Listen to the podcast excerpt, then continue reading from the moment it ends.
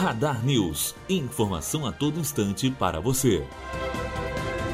Na tarde da próxima quinta-feira, Laisa Batista Lara irá assumir o título de delegada na Delegacia Especializada no Atendimento à Mulher de Volta Redonda. Ela irá substituir a delegada Mônica Arial, que foi transferida para a Delegacia da Mulher de Nova Iguaçu, na Baixada Fluminense. Durante a posse da nova delegada, também haverá o lançamento do projeto Siga em Frente, que foi idealizado pelo governo municipal e por Mônica.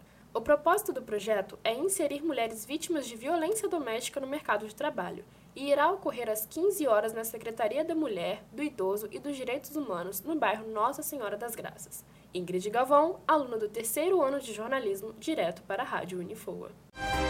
Radar News. Informação a todo instante para você.